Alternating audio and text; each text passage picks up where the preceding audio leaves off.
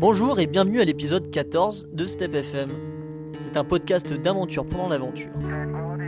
Nous faisons une expédition de la France à la Mongolie en 3 ans et sans moteur.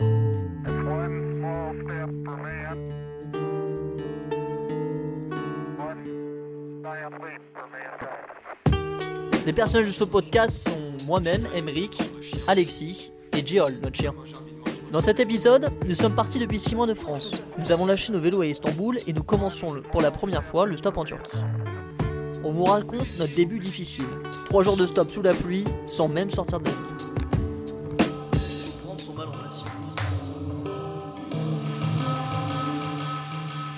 Bienvenue sur Step FM. Froid. À Boursa, on rencontre Fouat et Beran, des amis d'un d'un ami turc en France, qui nous font visiter la ville et ses alentours. À nouveau, on se perd dans les bazars. Celui-là, il semble encore plus grand que celui d'Istanbul. On visite aussi un village avec un platane immense de plus de 600 ans, et on visite même un supermarché qu'ils veulent absolument nous, montrer parce que c'est le supermarché de leur quartier.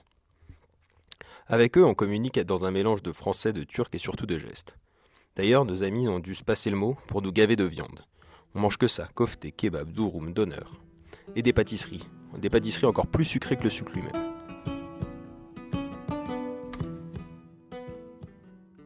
Après ces deux jours à avoir bien mangé et dormi au sec, nous étions prêts pour repartir à l'aventure. Il est temps de regalérer un peu. Nous commençons le stamp en Turquie avec un chien, déguisé pour l'occasion. Notre malinois tout noir qui ressemble à Shetan lui-même.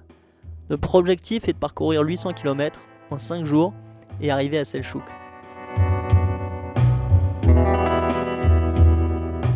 Le premier jour. Pour ce qui est des galères, on sera servi. Dès le début, on commence à faire une heure de marche, avec nos gros sacs à dos pour sortir de la ville. Ensuite, on apprend qu'on ne peut pas prendre le métro avec le chien, et en bonus, il pleut. Donc on passe une heure sous un pont à attendre que la pluie passe. Puis pendant deux heures, on fait, la... on fait toujours du stop sous une espèce de pluie fine. Personne nous prend, ni même nous regarde. On change de spot. Une heure de marche avec le chien pour l'un, quelques arrêts de métro avec tous les sacs pour l'autre. On réessaye une heure sans succès, la nuit tombe, on décide donc d'aller planter la tente sous la pluie dans un champ euh, qui est situé en pleine ville. T'es en ville, il y a tellement de trafic, personne te regarde, il se passe rien du tout, t'as l'impression d'être complètement inexistant. Donc euh, tu te dis que le seul moyen d'être pris en stop, c'est de trouver un spot à peu près correct, qui n'était pas celui où on était. Donc euh, fallait marcher pour y aller, il n'y avait pas d'autre choix. Et puis au moins ça donne quelque chose à faire, parce que quand il pleut et que personne te prend, bah au moins t'as l'impression d'avancer un peu en étant à pied, alors que rien faire avec ton panneau qui pleut, c'est pas top. quoi. Mais non, on était dans une ville qui était quand même assez grande, quoi. Puis on s'en est rendu compte. Ah ouais, elle était immense, ouais, comme tu dis. Euh, je sais pas combien de kilomètres elle faisait, mais elle faisait au moins 20 bandes de longueur. En tout cas, dans la longueur où on voulait aller, c'était vraiment immense. C'était pas très pratique. Et puis on n'avait pas le droit de prendre le métro. En Turquie, ils aiment pas du tout les chiens dans les transports en commun. Et on s'est dit, on va pas marcher pendant trois jours euh, pour sortir de la ville, c'est- pas possible.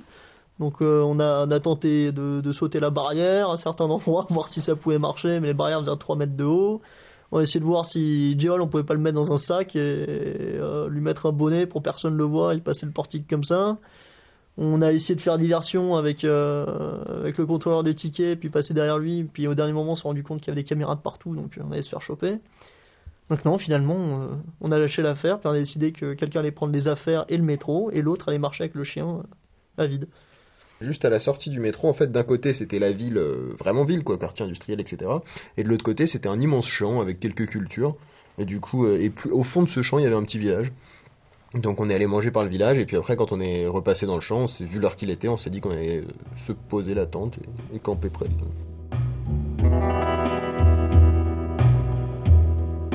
Là, le deuxième jour. Le lendemain, on attend, tout- on attend longtemps sous la tente que la pluie passe. Mais à midi passé, il pleut toujours. On décide de ranger la tente mouillée et marchons dans la bruine. L'objectif de la journée est de s'éloigner au maximum du centre-ville à la marche.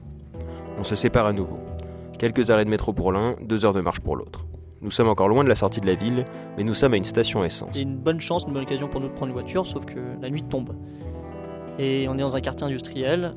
Il n'y a qu'un seul restaurant trop cher pour nous. Voilà, donc on peut pas manger, mais lui prend pitié de nous et il nous offre un sandwich et du thé.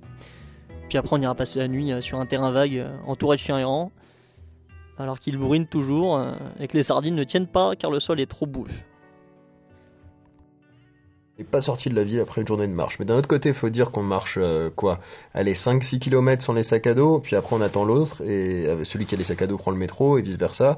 Et surtout, on avait repéré euh, à cet endroit-là une station essence. Finalement, si, on, si, on- si c'était à refaire, euh, on aurait fait une randonnée directement à la sortie de la ville, on aurait sûrement gagné du temps.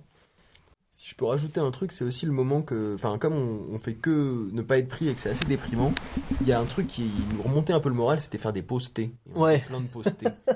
C'était des postés de la déprime, où euh, on passait juste 3 heures à se réchauffer les mains, à essayer de prendre du thé. Et c'est vrai qu'on a perdu pas mal de temps. mais c'est agréable, donc c'est pas une perte de temps, mais Et à dire oh, oh, on va jamais nous prendre, on va jamais y arriver. Euh, Mais ouais, c'est vrai que ça commence un peu à nous faire peur, parce que deux jours dans une ville, c'est chaud. Les gens ne s'arrêtaient pas et n'étaient pas intéressés par nous prendre. Si absolument personne nous prend, on n'a pas vraiment de plan B. Le seul truc qu'on peut envisager, c'est de se dire, ok, on marche toute la journée avec nos gros sacs à dos et on sort de la ville, et là, ça ira mieux. Même les, les bus, c'est pas, c'est pas possible de les prendre avec le chien. Donc euh, bah voilà, quoi, ça aurait été le seul plan B qui serait possible. On est au troisième jour. Le matin suivant, quand l'alarme sonne à 6 heures, euh, c'est étrangement calme. Bah, il ne pleut plus en même temps. Et donc, du coup, on s'active, et alors que le soleil n'est pas encore levé, euh, nous, on est déjà à la station essence. Au bout d'une heure, un couple nous fait avancer d'une dizaine de kilomètres, ce qui est suffisant pour enfin sortir de la ville. Nous avons passé autant de temps à visiter Boursa qu'à juste décider d'en sortir. Ensuite, on reste sur une bretelle d'autoroute avec nos panneaux. Nous sommes sur la bonne voie, il y a du soleil. On voit enfin le bout de ces trois jours, on voit enfin la sortie de Boursa. Toutefois, après trois heures de stop, notre enthousiasme en prend un coup. Car malgré l'endroit idéal pour faire du stop, personne ne s'arrête.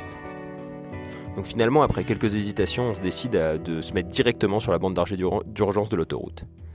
Et ça paye.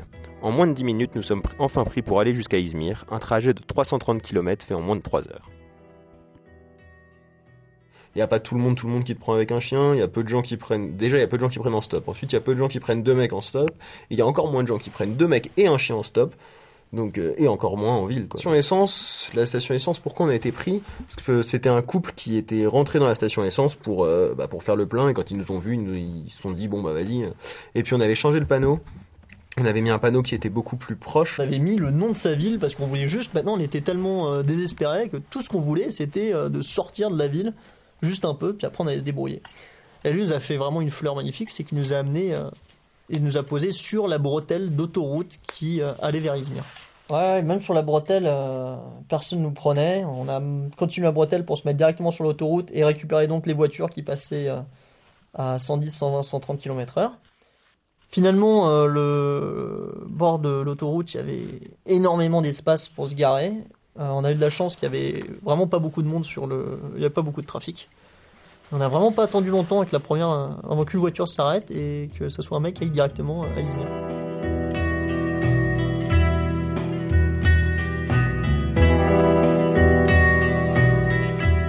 Et là, dans notre tête, on dépasse enfin nos doubles à vélo. En trois jours, euh, on a fait 300 km et en vélo, on aurait pris à peu près 6 jours. À Izmir, nous marchons pour trouver un nouveau spot de stop et manque de peau, ça ne marche pas. On finit par aller planter la tente dans une forêt derrière la zone industrielle de Izmir en prenant un taxi qui accepte le chien. Et ce soir-là, il ne pleut pas, nous faisons un feu donc, le premier depuis un bout de temps.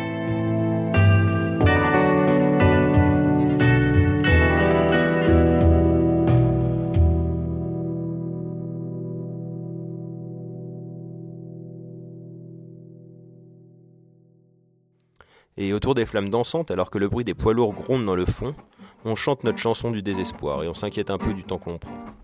En trois jours pleins, nous n'avons fait que 330 km. Il nous reste 600 km à faire en maximum 7 jours pour ne pas rater le départ de la rando à cheval. Avant de dormir, on regarde la météo. La pluie est à nouveau prévue pour demain 8h. Yo me voy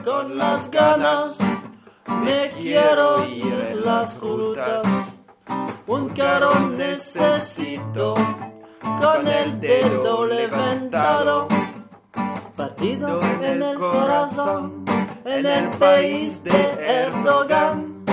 Me dicen pobre viajero, por no pagar hotel. Yo me voy por el este, yo no quiero trabajo.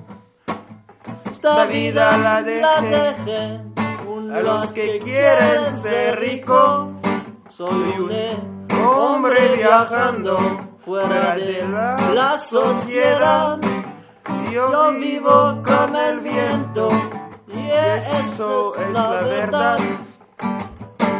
Coche roja no me lleva, camión negro no me quiero, camioneta no me lleva, el autobús troppo caro.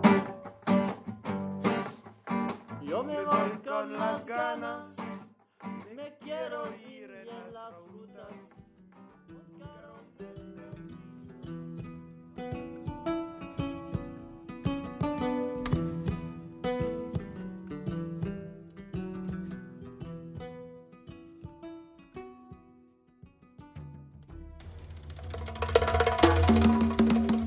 Réveil 6 heures. On range en vitesse, il pleut pas encore. On se dit qu'on a une chance de prendre une voiture avant la pluie prévue à 8 heures. On sort de notre petite colline, on hésite à faire du stop sur une petite route, allant dans la bonne direction, mais on opte finalement pour aller directement sur l'autoroute, comme ce qu'on a fait la veille. On traverse un champ à pied, puis on se glisse dans un trou dans les barbelés. Le trafic est beaucoup plus dense. C'est compliqué de trouver un trou pour passer de l'autre côté, et en revanche, on n'a vraiment pas le droit à l'erreur sur la 4 voies. On traverse l'autoroute en courant avec Géol à nos pieds et nous retrouvons du bon côté. Il est 7 heures, on pose nos affaires, on attache le chien au sac et sortons nos panneaux. 7h02. Un camion s'arrête. Moins de 2 minutes avec le pouce levé, c'est rare. L'homme qui nous a pris est kurde. Il nous amène une trentaine de kilomètres plus loin, toujours sur l'autoroute. 7h30. Nous sautons du camion et nous retrouvons à nouveau sur la bande d'arrêt d'urgence. Les nuages grossissent et sont de plus en plus menaçants. On se dit que l'orage va éclater et qu'on va finir trempé. En plus, il n'y a aucun abri sur ce putain d'autoroute. On prend même pas la peine de sortir nos panneaux et tordons directement le pouce dès la première voiture. 7h31, une voiture s'arrête. Incroyable, moins de 5 voitures sont passées devant nous. Moins d'une minute de stop et nous revoilà au, sec, sur une banquette, avec Géol à nos pieds. Heureusement, car l'orage semble imminent. 7h33, il se met à pleuvoir. On l'a échappé belle. La verse est incroyable, elle est carrément impressionnante. On aurait fini trempé jusqu'aux os en moins de 5 minutes. On a vraiment de la chance, car cette voiture qui nous a épargné la pluie file directement jusqu'à Selchouk. L'homme au volant, kurde lui aussi, tient un magasin d'électronique en plein centre. Il n'a pas la conversation facile, mais il écoute de la bonne musique. Puis de toute façon, on est carrément reconnaissant de nous avoir sauvés de l'orage et de nous permettre de terminer ce premier tronçon de stop dans les temps. 8h40. Nous arrivons à Selchouk. Nous courons sous la pluie encore battante, nous mettre à l'abri dans un café. En attendant que la pluie cesse, nous sommes confortablement installés en terrasse, couverte, en buvant du thé. 2h40 entre le moment du réveil et l'arrivée. Ce matin est en contre-pied total avec notre expérience du stop depuis Boursa. Pas même le temps de lever le pouce qu'une voiture s'arrête. Et ça, deux fois de suite. C'est quand même assez incroyable.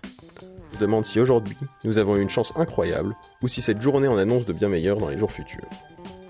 Et maintenant, à nous Selchouk, à nous le centre historique, à nous les rues piétonnes et surtout à nous les ruines des.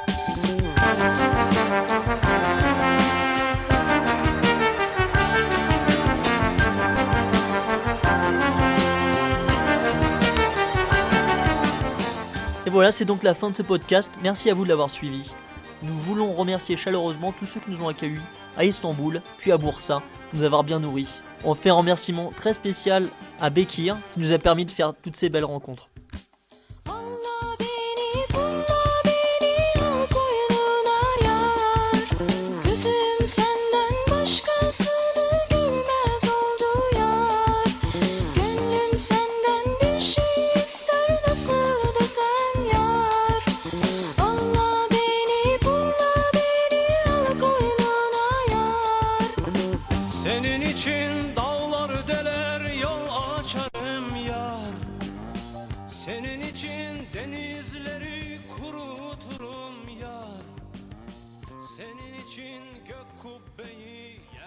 çalarım yar Canım iste canım bile sana.